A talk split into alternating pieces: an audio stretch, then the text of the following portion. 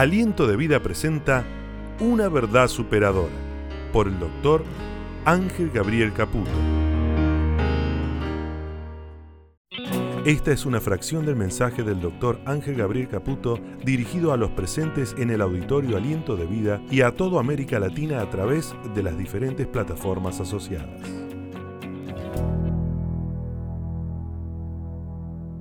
Hace mucho tiempo que quería predicar este mensaje. Eh, y me anticipo diciendo que Jesús dijo que el que tiene el ojo sano ve todo bien, pero el mal pensado ve todo mal. Así que yo quiero que usted me escuche, pero con el oído de adentro. Porque quiero hablar del error más sutil y traicionero que por cierto disimulamos muy bien, que más toleramos en los demás, pero que mayor problemas nos ha traído con Dios y con la gente que nos ama. Repito, quiero hablarles del error más sutil y traicionero que disimulamos muy bien que permitimos en los demás, pero que nos perjudica ante Dios y ante el entorno que nos rodea. Quiero hablarles a todos sobre, ¿qué dice ahí? La vanidad. Abroches el cinturón, porque en un libro que amo, que es el libro de Eclesiastés, en el capítulo 1, verso 1 y 2, Comienza este libro diciendo palabras del predicador, hijo de David, estamos hablando de Salomón, rey de Jerusalén. Usted no está leyendo palabras de cualquier ganso que ande por ahí. Por si usted no lo sabe, Salomón fue el rey más extraordinario de la historia de la humanidad. Para que usted entienda, dice que Salomón recogió oro como piedras. ¿A cuánto le gustaría eso? Dice que Salomón ya no juntaba la plata porque no la estimaba. Pero dice que juntó oro como piedra, conquistó un millón de kilómetros cuadrados en su tierra y fue el único rey de Israel que alcanzó la plenitud de la tierra prometida. A Salón le rendían honores, tributos, impuestos. Dominó el mundo. Fue el hombre más sabio por regalo de Dios que se conoció en la historia de la humanidad y que se conocería. O sea, Dios lo dotó de una gracia que le dijo Dios, nadie tuvo ni tendrá. O sea que Salomón fue mucho más inteligente hasta, hasta que venen. No quiero decir un contemporáneo para que no me tiren nada, ¿verdad? Y ese ya está tres metros bajo tierra y no sé para qué lado se fue.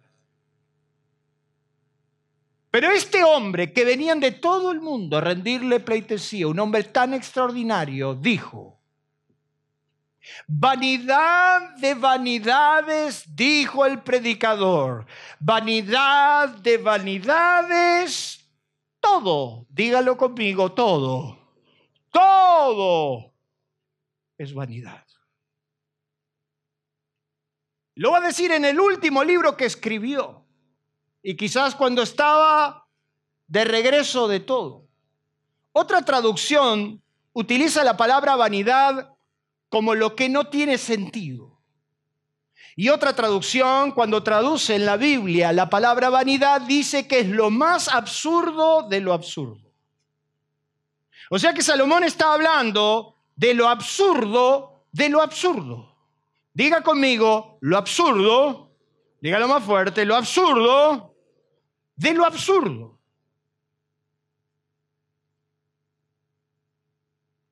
¿Por qué desde un estado de madurez absoluta el hombre que fue más dotado por Dios de una sabiduría tan extraordinaria llegó a semejante afirmación? ¿Por qué el tipo que lo tuvo todo, que tuvo riquezas incalculables, que tuvo un harén de mujeres a su alrededor, no diga amén a eso porque lo mato. Pero si vamos a hablar, porque mire que yo conozco, o sea, yo no tengo problema con el que tiene, yo lo que tengo problema es con ese que no tiene, pero se la da del que tiene. En mi barrio se dice de otra manera. Estamos hablando frente a un hombre que lo tenía todo. Yo hice un cálculo de que si yo sumaba todas las mujeres que tenía en su harén, con suerte repetía el plato cada 10 años.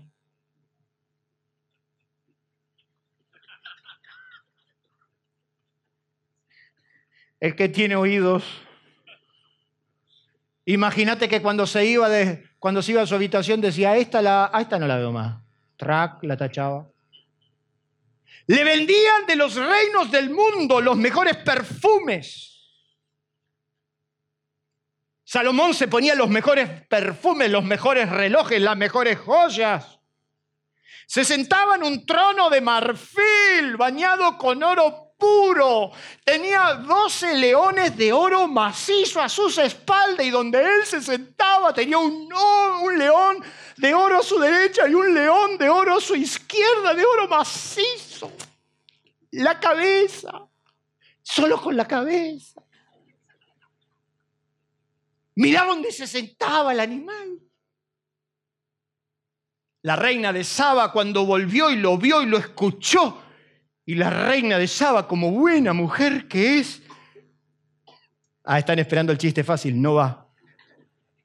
Miró todos los detalles que los hombres, que los hombres decimos. Eh, eh, eh. No, la, la reina de Saba con un séquito, vos te pensás que fue con cinco, con diez, no, fue con un séquito de servidores, con camellos llenos de especias, con perfumes que nunca tenía. Le trajo tributo a Salomón y vio, vio la vajilla con la que comía Salomón, vio las habitaciones de sus siervos. Dice la Biblia que miró la reina de Saba donde dormían los criados de Salomón, miró la casa de Salomón, miró la rey, el reino de Salomón y dijo, ni la mitad me contaron. Bendito tus siervos que te ven todas las mañanas. Eso le digo a mis empleados. Agraciados ustedes que me tienen a mí escuchándome todos los días. ¿Qué lo llevó a este hombre que lo tuvo todo? Ayer Mati nos trajo una palabra hermosa. Cuando llegas a la conclusión de que todos, todo pasa, que nada queda, que lo único que queda es lo que puedes recibir de Dios. Que lo llevó a este hombre en el momento de su máxima madurez decir lo que dijo? ¿Qué lo impulsó a dejar en su último libro dicha afirmación? ¿Por qué Salomón va a terminar su último libro? Llegando a esta conclusión.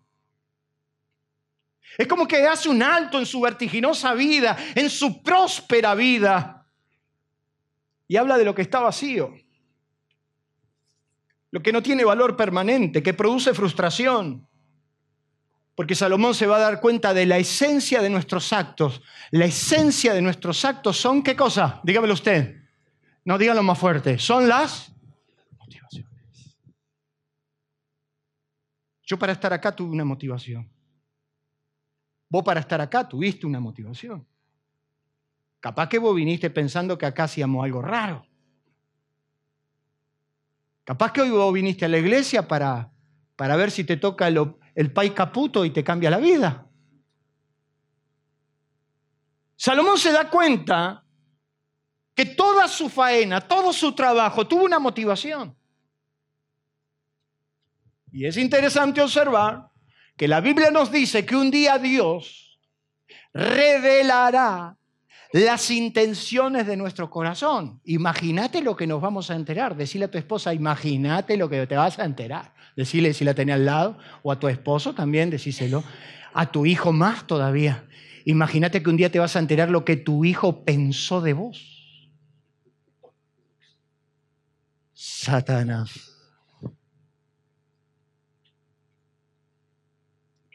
Ya no se trata del logro, se trata de lo que me motivó a hacer lo que hice. Por eso la Biblia dice que todo camino del hombre es recto en su propia opinión, pero Jehová pesa los corazones. 37 veces, por si usted la quiere contar, no le vendría mal leer la Biblia y anotarla, 37 veces Salomón dice, vanidad de vanidades, todo es vanidad. En primer lugar, dice los primeros versículos, miré todas las obras que se hacen debajo del sol y me di cuenta que todo es vanidad. Claro, porque miró lo ajeno. Y entonces como miró lo ajeno, dijo, he observado lo que hacen todos y me he dado cuenta que todo es absurdo. Todo lo que están haciendo es absurdo. Hasta hacer dieta es vanidad. ¿Cuánto dicen amén? Todo es vanidad. Lo que se le empieza a complicar a Salomón es porque allá por el capítulo 2 se da cuenta y dice, miré luego yo las obras que yo había hecho, las obras de mis manos y el trabajo que tomé para hacerla. Y aquí que todo era vanidad y aflicción de espíritu y sin provecho debajo del sol. O sea que Salomón se da cuenta de lo absurdo de las muchas cosas que hacemos. Se anima, ¿me da un ratito? Me lo tomo. Entonces vamos a ver lo que es vanidad. Según los expertos en conductas humanas, dicen que la vanidad, mire qué interesante, es el término que se utiliza para describir el exceso de orgullo en uno mismo la admiración exagerada de la propia apariencia o logros y la preocupación excesiva por la opinión de los demás. Vanidad también dice que es y se puede manifestar de diferentes maneras, como el deseo de destacarse, la búsqueda constante de elogios y reconocimiento, la obsesión hasta la obsesión por la apariencia física. O sea que cuando hablamos de vanidad, hablamos del exceso de orgullo de nosotros mismos. Lo disimulamos muy bien, no vamos a decir qué orgulloso estoy de mí, pero por ciertos comentarios, por ciertas cosas que deslizamos, por ciertas cosas que planteamos, lo que estamos diciendo es que nuestro yo, nuestro verdadero yo está intacto. ¿Cuántos dicen amén? Dice también que la vanidad puede generar resentimiento en los demás y dificultar en las relaciones interpersonales genuinas. O sea, de repente el vanidoso, el vanidoso es como el mal aliento, todo lo notan menos uno. Y entonces de repente en las relaciones interpersonales de un grupo, de una familia, de repente ahí viene la tía, ahí viene la tía, y ya hay que bancarse la tía. La tía no va a decir que nadie hace la salsa como ella, la tía no va a decir, la tía no va a decir de que sufrimiento era el de ella, no es el tuyo, que a vos la vida te sonríe. ¿Cuántos tienen una tía Teresa de esa manera? O tía Carmela, pónganle el nombre que quiera. El tío Juan era el tío que siempre te decía que sacrificio era el que hacía él, no el que hiciste vos. El tío Juan era el que siempre te marcaba que lo difícil era manejar un rastrojero y no el auto que tenés vos. ¿Cuántos tienen un tío, una tía, un hermano, un amigo así? Pero ¿qué hacemos? Lo bancamos. En realidad no queremos decir nada, pero estamos encontrando frente a un vanidoso. Que lo único que te quiere mostrar es que él sabe y vos no sabés. Si tuviéramos que utilizar palabras para describir esto, dice que la vanidad es la presunción, el engreimiento, el envanecimiento, la jactancia, la soberbia, el orgullo, la pompa, la ostentación. Lo contrario, ¿a qué cosa? Pero si yo he visto esto hasta en la iglesia, si yo he visto esto hasta, hasta en los cristianos, que siempre te quieren hablar, nunca te lo van a decir tan fuertemente, pero siempre te quieren decir que Él tiene línea directa con Dios. Y entonces cuando vos estás opinando, estás diciendo algo, él te tiene que mostrar que lo que él sabe es superior a lo tuyo. Que él tiene revelación. Y te lo va a decir como encubiertamente, pero en realidad lo que te está llevando a demostrarte una profunda y absoluta vanidad.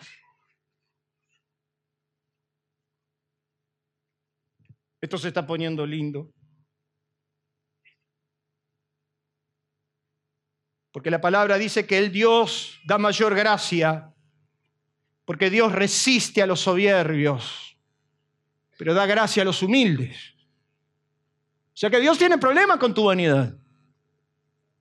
Y también la Biblia dice en uno de sus textos más conocidos, porque Jehová es excelso y él atiende a quién?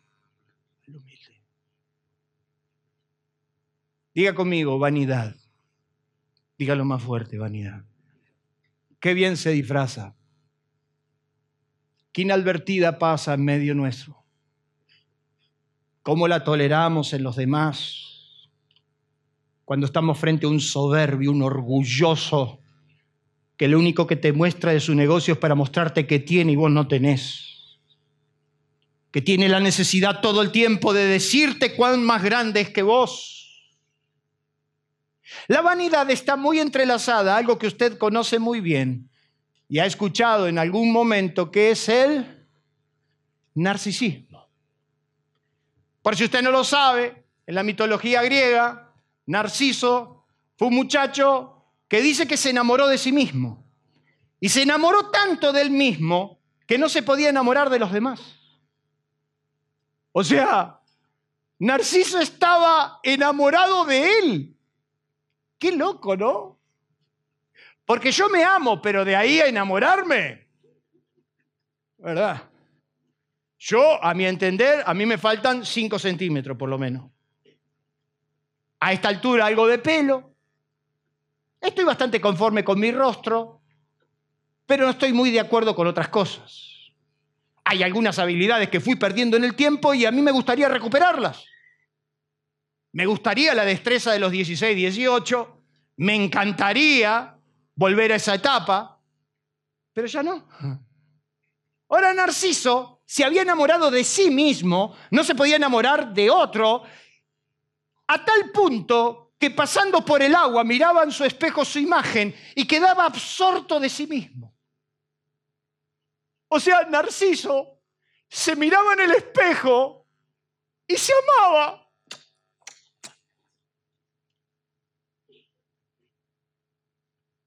Pobre Narciso. Porque dice la mitología que pasando por un río, al observarse tan profundamente y en contemplar su hermosura infinita, Narciso se tiró sobre su propia imagen y se el salame. Así terminan los narcisos.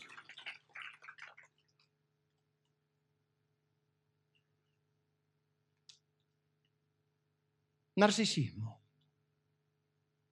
Trastorno de la personalidad caracterizada por una excesiva preocupación por uno mismo, una gran necesidad de admiración y una falta de empatía hacia los demás, sentido exagerado de la autoimportancia.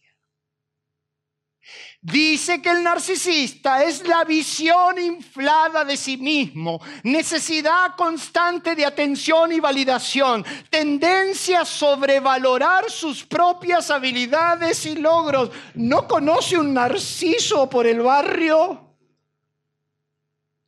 Que exageran sus habilidades. Ah, no, pero yo.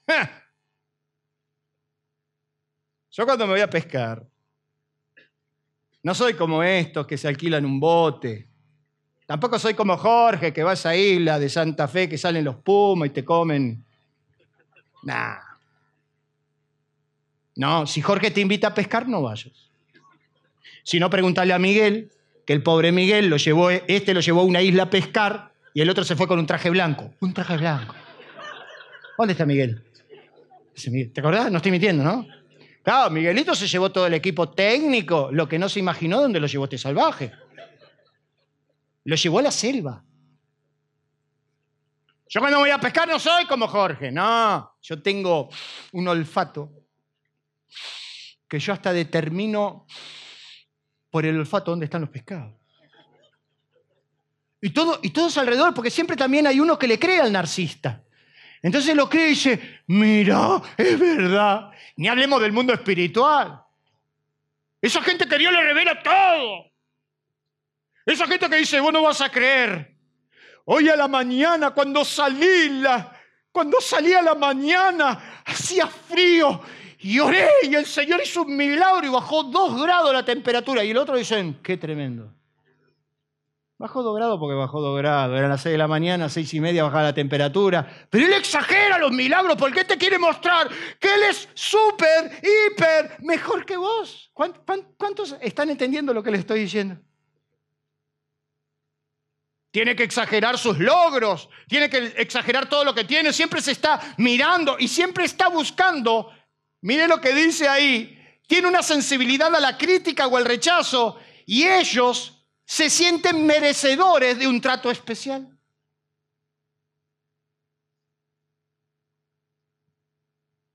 Yo no sé de dónde hemos sacado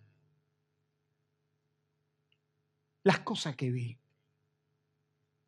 las cosas que me ofrecieron por ser quien soy como ministro de Dios.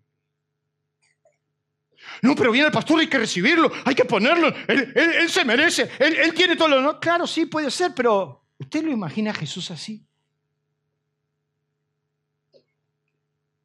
Que si a mí no me dan, si a mí no me, no me entregan, si yo no tengo el reconocimiento, gente que anda siempre preocupada porque a mí no me reconocen y, a mí, y por algo no te deben reconocer.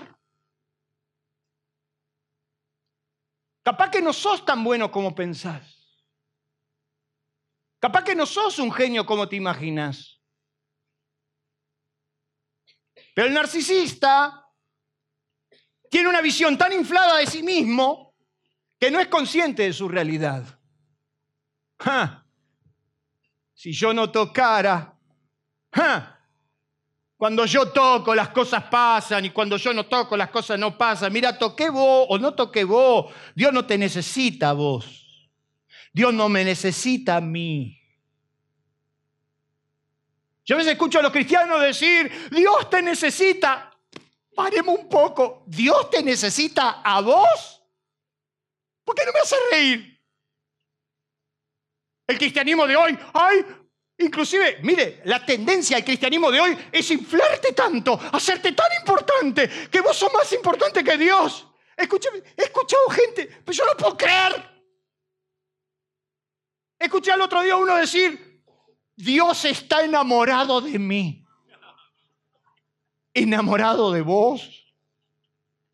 Si hasta mal aliento tenés a la mañana. Claro que sos especial para Dios, por eso Jesús murió, porque sos especial. Pero no sos tan importante para suponer de que Dios está a tu merced. Y yo he escuchado a gente decir, hay que ordenarle a Dios. Ordénele a Dios. ¿Cómo le va a ordenar vos?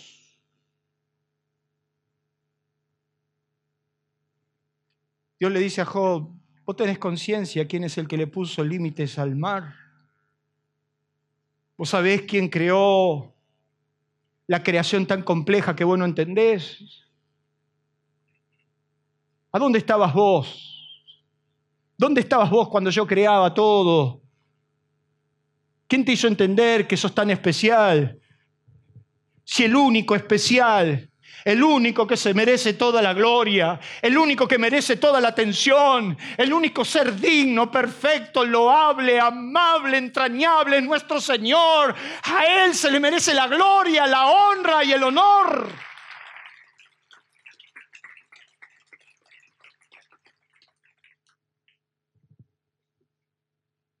Entonces me andan preguntando por ahí, me dice, pastor, ¿y usted en su iglesia?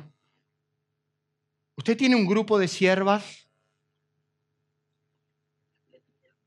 Sí, como tenía Jesús, dice que a Jesús le servían tres mujeres de sus bienes. Pero su esposa, me imagino que su esposa estará, estará acompañándolo en el ministerio, entonces me imagino que debe tener siervas que vengan a hacer las tareas menores del hogar. Y un momento. hasta ahí llegaste, te fuiste muy lejos. En mi casa, en mi casa, nos ocupamos nosotros. Y yo no necesito que ninguno de la iglesia venga a lavarme los platos a mi casa. Porque si no puedo yo, y si no puede mi esposa, pueden mis hijos, y si no alguien nos ayuda, pero eso sale de mí.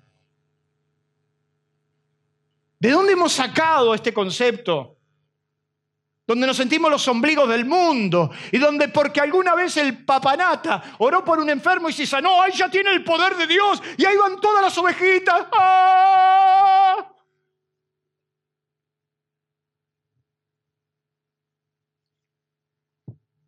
Si hiciste lo que tenías que hacer es porque Dios te mandó a hacerlo. Y si Dios te usó, trata que nadie se entere. El propio Jesús sanaba a la gente y le decía, no le digas a nadie.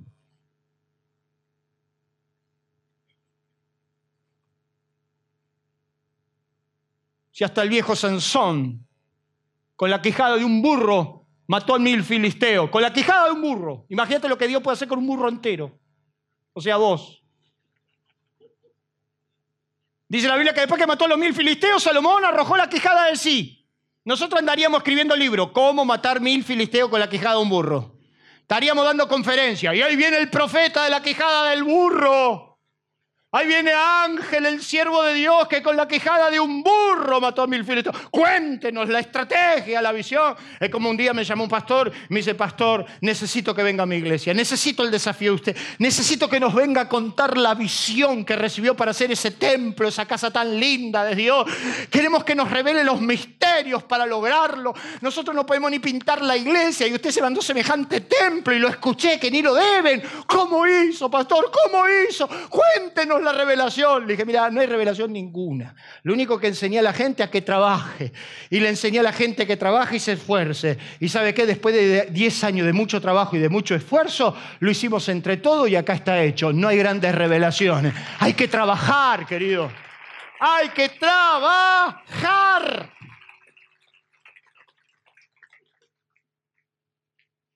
Así es el narciso. Uno de los poetas ingleses más importantes de la historia, dijo que la vanidad es el hambre del alma. ¿Por qué necesitas autorreferenciarte tanto? ¿Por qué necesitas contar todo el tiempo lo que Dios hace con tu vida? ¿Por qué necesitas contar tantas cosas grandes para que la gente te admire? ¿Por qué? Yo conozco gente, dígame si usted no lo conoce, que, que yo conozco gente que que se me presentó, llevábamos dos minutos y ya me estaba contando sus empresas, sus negocios, su dinero. A mí, ¿qué me importa?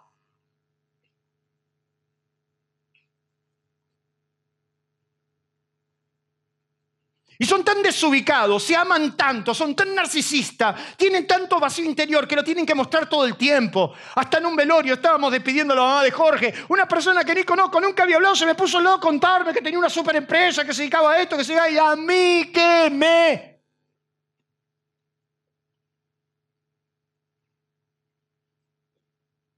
Pero la vanidad es el hambre del alma vacía. La vanidad es el vicio que corrompe a todos los demás. Porque ahí está el club de amigos que nos juntamos para contarnos, a ver qué nos podemos sacar, a ver qué podemos ostentar, a ver qué podemos demostrar para impresionar al otro. Y eso nos ha traído problemas. Bueno, entonces ahí vamos. La cruda descripción de ser yo, diga conmigo, yo Usted presta atención a esa palabra dice, eh, eh, em, yo, siempre el yo,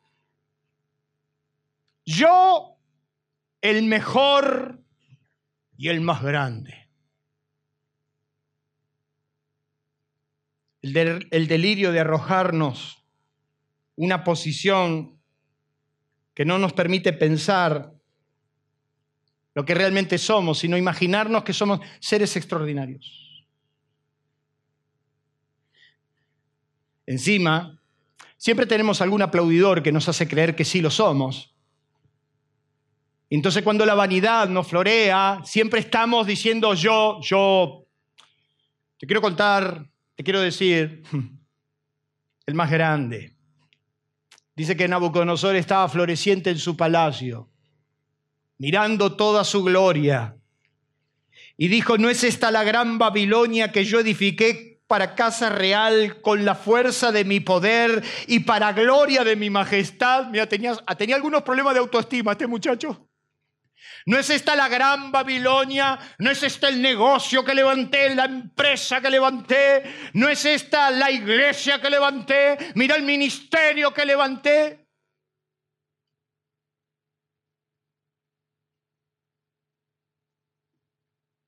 Hace un montón de años atrás me invitaban a los congresos de pastores. Y me acuerdo como hoy está en Valparaíso era un congreso de más de 3.500 eh, eh, personas de iglesias y estaban los pastores que me recibieron unas horas antes y entonces yo los miré ahí todos preocupados por, haber, por contarse a ver quién sabía más, por, mostrarse cuál era la última revelación, por mostrar qué tenían para impresionar al otro. Y entonces yo empecé la charla diciendo, bueno, mis hermanos, acá no vamos a jugar a ver quién sabe más, quién tiene la última revelación, quién conoce todos los doctorados. Quiero empezar al revés. Yo quiero hacerle una pregunta. Si le saco a todos la credencial, ¿qué son? Y todos me quedaron mirando. Y si yo te saco el negocio que tenés, ¿qué sos? Y si yo te saco el auto que tenés, ¿qué sos? Y si yo tenés eso que tanto te jactaste, lo saco, ¿qué sos? Y todos se quedaron muy serios, mirándome, como diciendo, ¿este cómo arranca? Entonces le dije, cuénteme cuál fue la máxima realización en su vida. Y ahí arrancaron. Mi máxima realización fue cuando fundé el anexo 549. ¡Wow! Cuando puse al ministerio a mi hijo, todos tenían algo que contarme. Nadie me dijo que su máxima realización fue cuando lograron ser felices. Porque en definitiva, mirando el mar, comiendo un bizcochito de gracia y un buen mate, te das cuenta que quizás no necesitas tanto para ser feliz. ¿Cuántos dicen? Denle un fuerte aplauso a Dios por eso.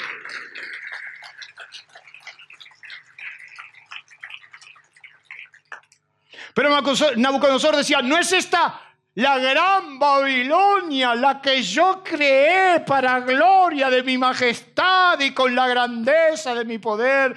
Dice que antes que la palabra estuviera en su boca, dice que se escuchó una voz que dijo, el reino te es quitado de ti y es arrojado toda tu gloria. Y dice que Nabucodonosor perdió todo el poder, toda su gloria y terminó con los animales del campo. Su pelo había crecido como pluma, sus uñas también, hasta que yo, Nabucodonosor reconoce que el cielo gobierna y que nada tiene el hombre si Dios no se lo da. Aliento de Vida le invita a conocernos a través de nuestras redes sociales. En la web, en Facebook, en nuestro canal de YouTube y Spotify.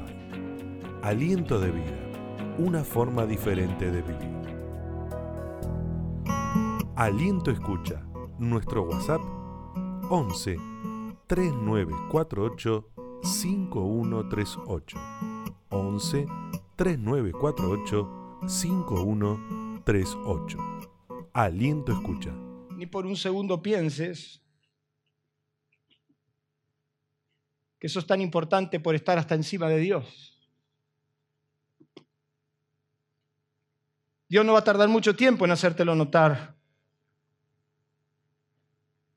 Es por eso que te quiero dar un humilde consejo. No te la creas nunca. Yo tengo mucho de qué gloriarme y podría ostentar con todos mis reconocimientos, mis logros, mis títulos. Yo escucho a gente que hace 20 años atrás una palabra que yo le di le cambió el curso de su vida. Me han recibido en empresas donde la gente me dijo, por su consejo levanté esta empresa y hoy soy millonario y podría usufructuar todo eso y podría impactar, impresionar. Pero he aprendido que nunca te la tenés que creer, nunca. Porque el día que te la creas, lo que sos es una completa y absoluta vanidad. Jesús entraba montado en el burro nuevo a Jerusalén. Nadie se puso a pensar en el pobre dueño del burro Porque dice que Jesús agarró a los discípulos y le dijo, anda a buscarme el burro que está ya atado, que nadie montó en él. O sea, era cero kilómetros. Ese tenía olor a nuevo. ¿Viste cuando te subís un auto cero kilómetros y decís, el inconfundible olor a nuevo? Acá nadie se sentó, nadie tiró el mate en la, en la cote, quedó la mancha. Jesús dijo, voy a entrar y es la última vez que voy a entrar a Jerusalén, así que vayan y búsquenme un burro nuevo. Y vayan a tal lugar y van a encontrar el burro. Y cuando lo desaten, si viene el dueño y le dice, ¿qué hacen con el burro? Porque imagínate, judío, y le sacaron el burro. El burro lo crió lo tenía lindo el burrito para estrenar y un buen día vienen dos gauchos y me lo sacan, me lo desatan y se lo llevan de prepo. Entonces dice que el dueño del burro salió y dijo, ¿qué pasó? Y Jesús se le había dicho, cuando el dueño del burro le pregunta, le dan, el maestro lo necesita. Sin demasiadas explicaciones. El burro fue presentado a Jesús, Jesús se montó arriba al burro y así entró en Jerusalén. Y dice que la gente se apiñaba, le echaba la flor y le decían, Osana, Osana, bendito el que viene en el nombre del Señor. Yo me lo imagino que el burro se lo creyó, el único que no se lo creyó fue Jesús. Tené cuidado de ser tan burro que te la creas. Porque el burro pasó del anonimato al estrellato. Y yo me lo imagino al burro diciendo, porque por si usted lo sabe, los burros también piensan. Y entonces yo me lo imagino al burro diciendo, mirá, mirá, los tengo a mis pies. Pero Jesús, montado arriba al burro, escuchando que la gente decía, Osana, bendito el que viene en el nombre del Señor, no se la creyó. Porque sabía que tres días después la misma gente dijo, crucifíquelo. Cuando empezó el juicio, Pilato lo quiso zafar y no pudo, al cuarto día, el día del juicio, la misma gente que decía, mira qué bueno que sos, mira qué grande que sos, mira qué tremendo que sos, es la misma gente que dijo crucifíquenlo. Cuando hagas algo que no le guste a la gente, ahí te vas a dar cuenta que no sos ni el más grande ni el mejor. Al contrario, sos uno más. Esta semana murió uno de mis grandes amigos de Uruguay un hombre quien mis respetos, un hombre íntegro. Y quiero honrar la memoria del pastor Darío Cervetti. Con ese hombre yo viajé, con ese hombre yo estuve hace 25 años atrás hablando de las cosas que veíamos. Un hombre íntegro, un maestro de la palabra, un hombre extraordinario. Mi teléfono explotó de mensaje de gente diciendo, se murió nuestro amigo, un gran mentor, un gran pastor, un gran maestro. Todos los que adularon a ese gran pastor y a ese gran maestro, ninguno estaba en su iglesia, todos estaban en otra iglesia.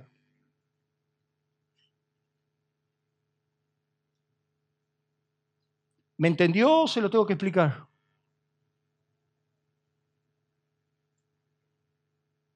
Era muy grande, era muy bueno, pero nadie estaba con él. Y un día yo saliendo por ese pasillo, sacándome el micrófono, después de haber predicado dos horas y media entre la clase bíblica y el mensaje, bajando las escalinatas, viene una mujer a quien atendimos por cinco años, a quien le dimos tiempo, a quien la socorrimos, a quien la escuché, a quien la aconsejé, con quien lloré, con quien ministré. Y ahí en el mismo pasillo, mientras me iba sacando el micrófono, decía, Ángel, Ángel, quiero decirte que vos sos un hombre íntegro, sos un hombre increíble, sos el mejor pastor que lo conozco. Y digo, soltá el pero, hija. Y me dijo, pero me voy de la iglesia. Ni soy el mejor, ni soy el más grande. Soy lo que Dios quiere que sea. Denle un aplauso a Dios.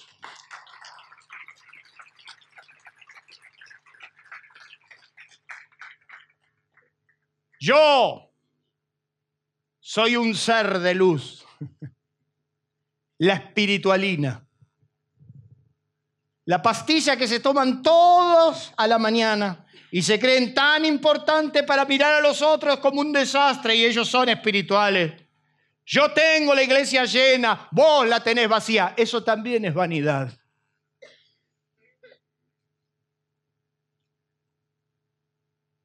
Si hay gente que se anda papoteando porque tiene más o porque tiene bien, y como que tenemos una cierta competencia a ver quién es más grande, más espiritual. Dice Jesús, refiriéndose a los que se creían a sí como superiores a los demás, que dice que un fariseo y un publicano estaban orando en el templo y dice que el fariseo oraba consigo mismo y decía, Señor, yo te doy gracias porque no soy como los otros hombres. Qué interesante este hombre cómo predica, cómo oraba, ¿no? ¿Verdad? Dice que oraba consigo mismo y decía, yo te doy gracias porque no soy como los demás. Gracias te doy porque no soy como la iglesia de la esquina. Gracias te doy porque no soy como el otro que está allá a la vuelta. Yo te doy gracias porque soy único. Nosotros no somos mejores que nadie. Podemos ser distintos, pero no mejores. Y cuando te crees que sos lo que no sos, diga conmigo, el piso está cerca. Aquí vení, por favor. Mientras mi amigo me va acomodando este cable que estoy por morir ahorcado,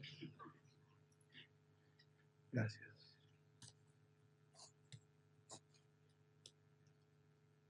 Dice que el fariseo oraba y decía, Señor, yo te doy gracias porque no soy como los demás.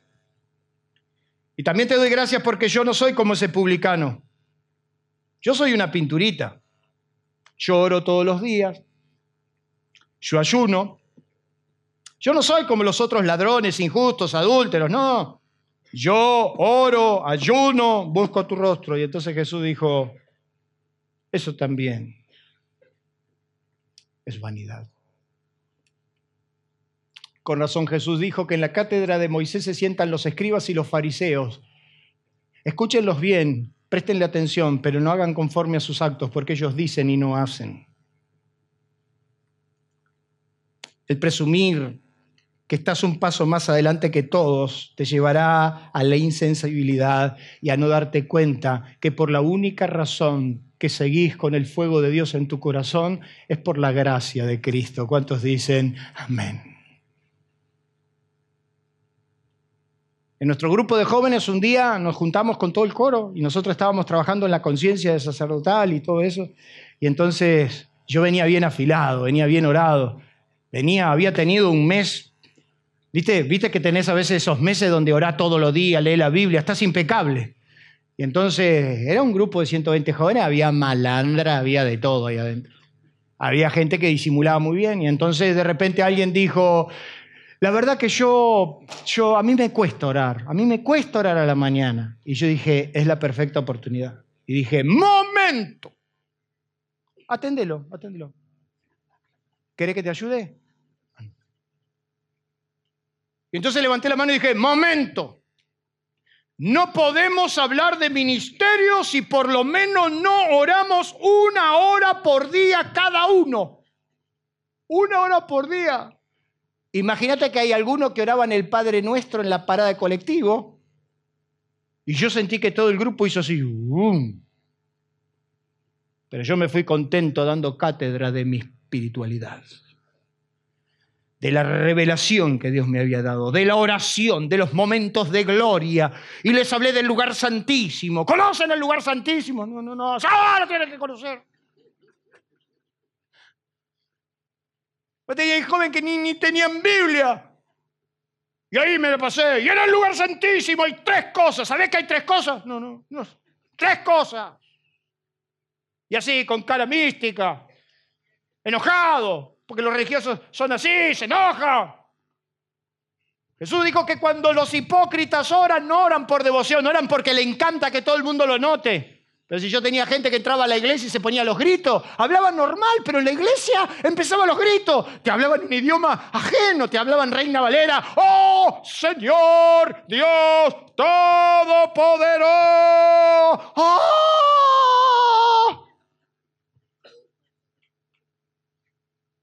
Hay gente que de repente estamos todos orando, todos adorando, y salta el que se tiene que notar.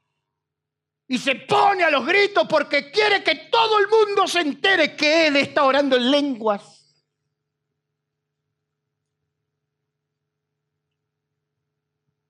¿A quién quieres impactar? ¿A quién quieres impresionar? Después de dar esa cátedra, me fui a mi casa contento conmigo mismo. Le acabo de pasar el trapo a todos. Le acabo de mostrar en evidencia que yo estoy mejor que todos. Usted no lo va a creer, pero durante un mes me quedé dormido todos los días. No me pude levantar a orar una sola madrugada. La Biblia no la encontraba, aparte yo vivía con seis orangutanes. Yo no tenía mi cuarto de oración. Ya no oraba, ya no podía. Y ya de repente hasta me, empecé a sentir oprimido por el diablo. Ya no hablaba del lugar santísimo, hablaba del diablo. Hasta que me arrodillé y le dije, Señor, ¿qué onda? ¿Qué onda? ¿Qué onda? Te voy a contar qué onda. ¿Te acordás la noche ahí, en tal lugar, con los jóvenes de la iglesia? ¿A quién quería sustentar? Jesús cuando oren, no seas como los hipócritas, porque a ellos les encantan orar en público y hacer largas oraciones. Nosotros teníamos en la iglesia gente que no oraba nunca, pero venía a la iglesia a orar y oraba porque se le daba, se daba la libertad. Y ahora el que quiere levantar la oración, y ahí saltaba la que, la que cuando te tocaba esa decía, nos vamos el año que viene con, con Y oraba y clamaba y dale, dale que tenga. No me estoy burlando de la verdadera intencionalidad, sino que hasta eso también puede ser vanidad.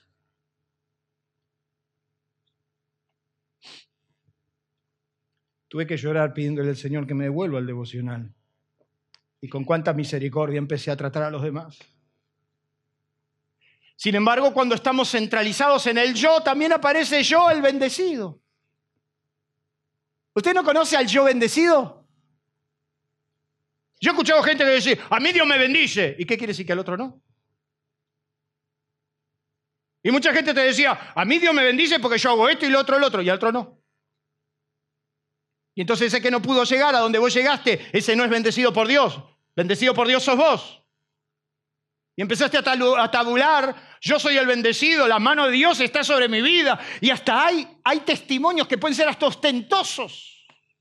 Yo no dejo de contar las cosas que Dios hace con mi vida. Yo no dejo de contar las cosas que glorifican a Dios. Pero cuando las cosas, cuando tu bendición deja de glorificar a Dios, se convierte en una total y absoluta vanidad. ¿Me deja seguir diez minutos?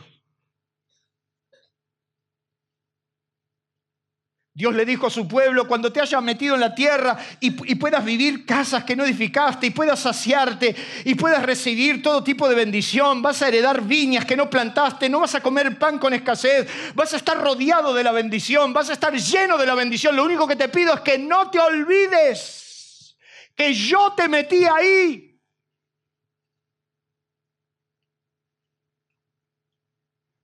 ¿Cuánta gente ha dejado glorificar a Dios cuando Dios le dio?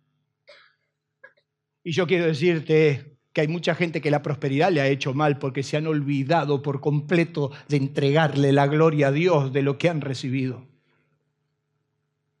Dice la Biblia que los filisteos se dieron cuenta que Isaac era bendecido. Hemos visto que Jehová está contigo. Tú eres un bendito de Jehová. Mucho más poderoso te hiciste que nosotros. Y dice que hasta los filisteos le tuvieron envidia. Pero yo quiero que usted abra su Biblia en Génesis capítulo 26. Por favor, hágame el favor. Vaya a Génesis 26.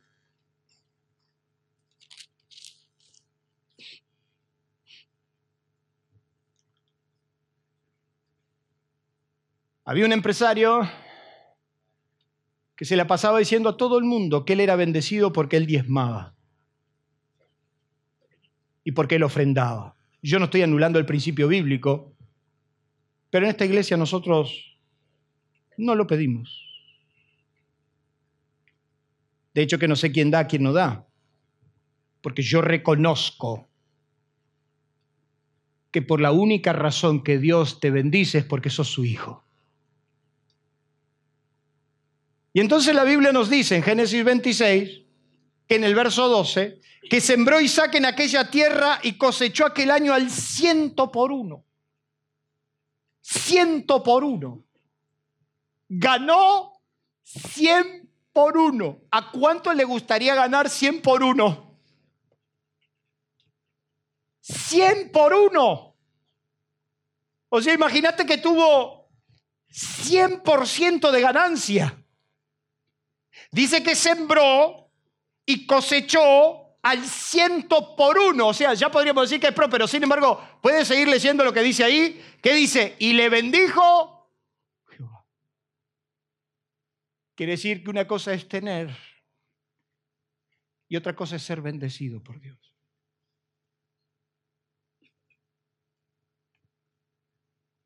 ¿Para qué quieres ser bendecido? ¿Para qué querés que Dios te bendiga? ¿Para qué querés que tus tesoros se llenen? ¿Para qué querés que Dios llene tus bolsillos? ¿Para ostentar? ¿Para mostrar? ¿O para disfrutar y compartir? Si tu intención es para disfrutar y compartir, dale un fuerte aplauso a Dios.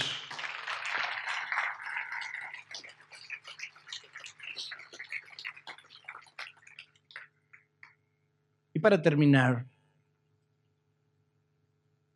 la vanidad también se puede ver en esto. Cuando yo creo que tengo, ¿qué cosa? Toda la verdad. ¿Usted no conoce gente que siempre tiene toda la verdad? Yo quiero decirles que hay verdades absolutas y hay verdades relativas. El único que tiene la verdad absoluta es Dios, ¿verdad? Pero hay verdades que son relativas. ¿Relativas a qué? Cuando usted me dice, hay verdades absolutas y hay verdades relativas. Dios tiene la verdad absoluta, nosotros verdades relativas. ¿Está bien? ¿Relativa a qué? Porque si te quedas en, hay verdades relativas, eso es una verdad relativa. ¿Relativa a qué? Hay verdades que son relativas para ver si tienen fundamento. Relativas al fundamento, al asidero. Relativas si se pueden comprobar, si las vivimos. ¿Cuándo una verdad se forma en una verdad absoluta? Si la puedo vivir. Deja de ser una verdad relativa para transformarse en una verdad absoluta. Es mentira que en el matrimonio se puede ser feliz. Esa es una verdad relativa. Porque si yo puedo ser feliz, la verdad deja de ser relativa. Ya es una verdad absoluta. Yo soy feliz. Yo hace 31 años soy feliz con esa mujer. Entonces lo mío es una verdad absoluta. ¿Cuándo se transforma en una verdad absoluta? Cuando yo la puedo sustentar, porque hay cada loco diciendo cualquier cosa, cualquier cosa, se puede decir cualquier cosa al aire, total, YouTube te lo transmite. Pero la verdad relativa se transforma en una verdad absoluta. Entonces Jesús está frente a Pilato. Jesús está frente a un hombre que lo quiere hacer zafar del juicio. La Biblia nos dice que Pilato renegaba con el juicio de Jesús y entonces le dice, le dice a los judíos, ¿para qué me lo traigan? Júguenlo de acuerdo a su ley, no me vuelvan loco. La mujer de Pilato le manda a decir a Pilato, que era gobernador, no lo toques ese hombre, ese hombre es justo. Entonces dice que Pilato negociaba y entonces iba con los fariseos y decía, no encuentro nada, no, ese hombre merece la muerte. Y entonces dice, bueno, castíguenlo de acuerdo a su ley. No, porque nuestra ley dice que no debemos matar. Ah, y vos querés que yo sí. Sí, José, apagame el aire, mi amor. Gracias. No lo entendió, le daba, le daba, le daba. Porque tengo acá la primera fila que se está congelando, me parece. Y entonces Pilato negocia y trata de negociar y trata de decirle. Y entonces Pilato le va a decir esto, escuche, quiero que, que le preste atención.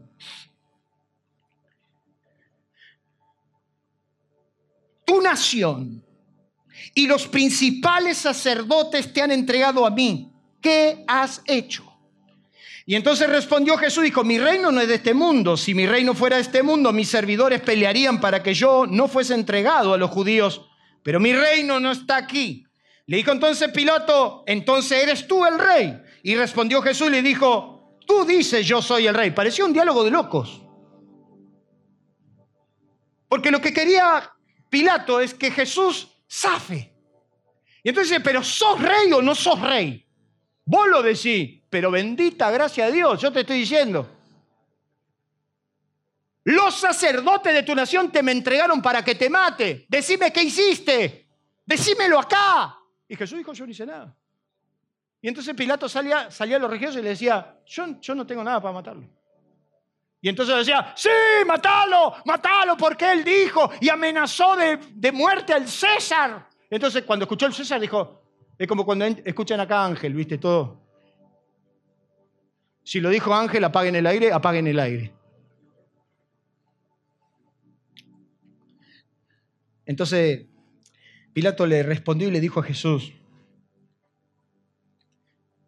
¿eres o no eres? Y respondió Jesús y le dijo, tú dices yo soy rey.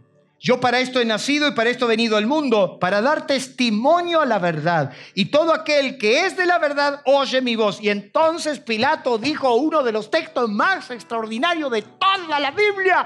Entonces Pilato y le dijo, ¿qué es la verdad? Si estos locos de remate que tengo acá leen la ley de Dios todos los días, dicen que tienen la verdad y me piden que te asesine, decime qué es la verdad.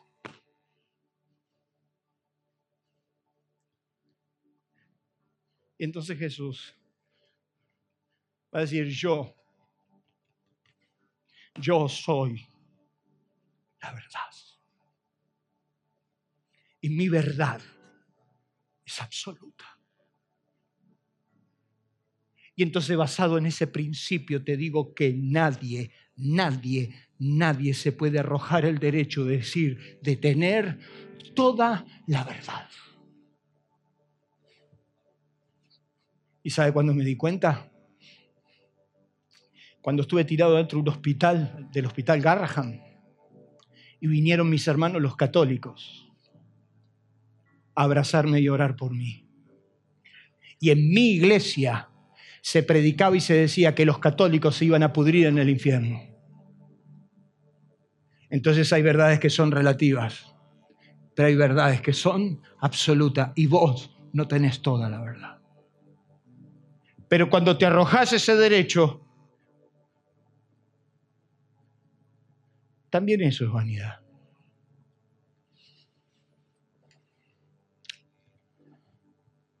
¿Cómo combatimos al narciso que tenemos dentro? En primer lugar, ¿qué dice ahí?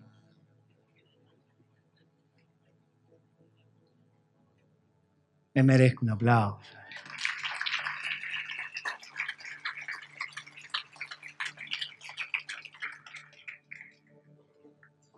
Bájate del pony. Porque a mí en esta iglesia, porque en esta familia.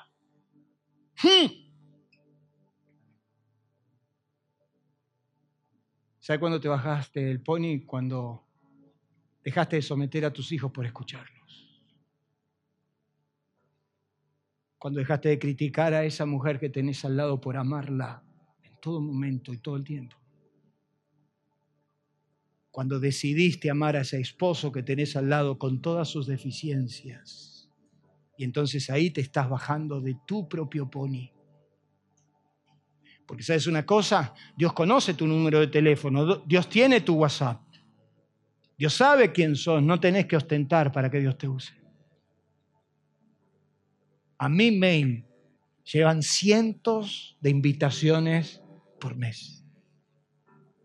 Y ahora ya hice una respuesta automática para que le diga a todos, estoy muy concentrado en el trabajo que estoy realizando en Aliento de Vida. Mientras todavía siga con esa responsabilidad, perdónenme, no puedo estar. Porque yo no necesito validarme en una plataforma de miles, necesito validarme con mi billetera, ni necesito validarme por mi carácter. A mí me valida mi esposa, mis hijos, a mí me validan mis hermanos, mi madre que me está escuchando, a mí me validan lo que me escuchan y me conocen hace muchos años. Y el día, muchachos, que ustedes vean que cambié, háganmelo saber. Porque quiero que me sigas conociendo como el que siempre fui, del barrio de Isidro Casanova arriba de un rastrojero todo cachuzo. De ahí Dios me levantó.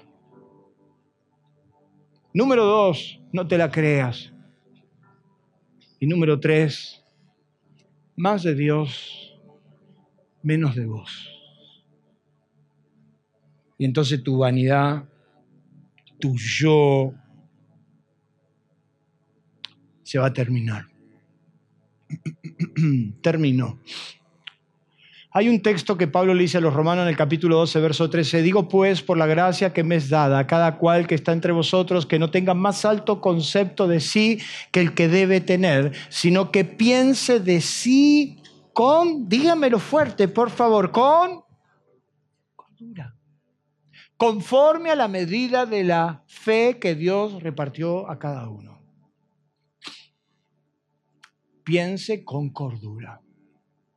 Te pregunto en esta tarde si querés ser amado o resistido por Dios.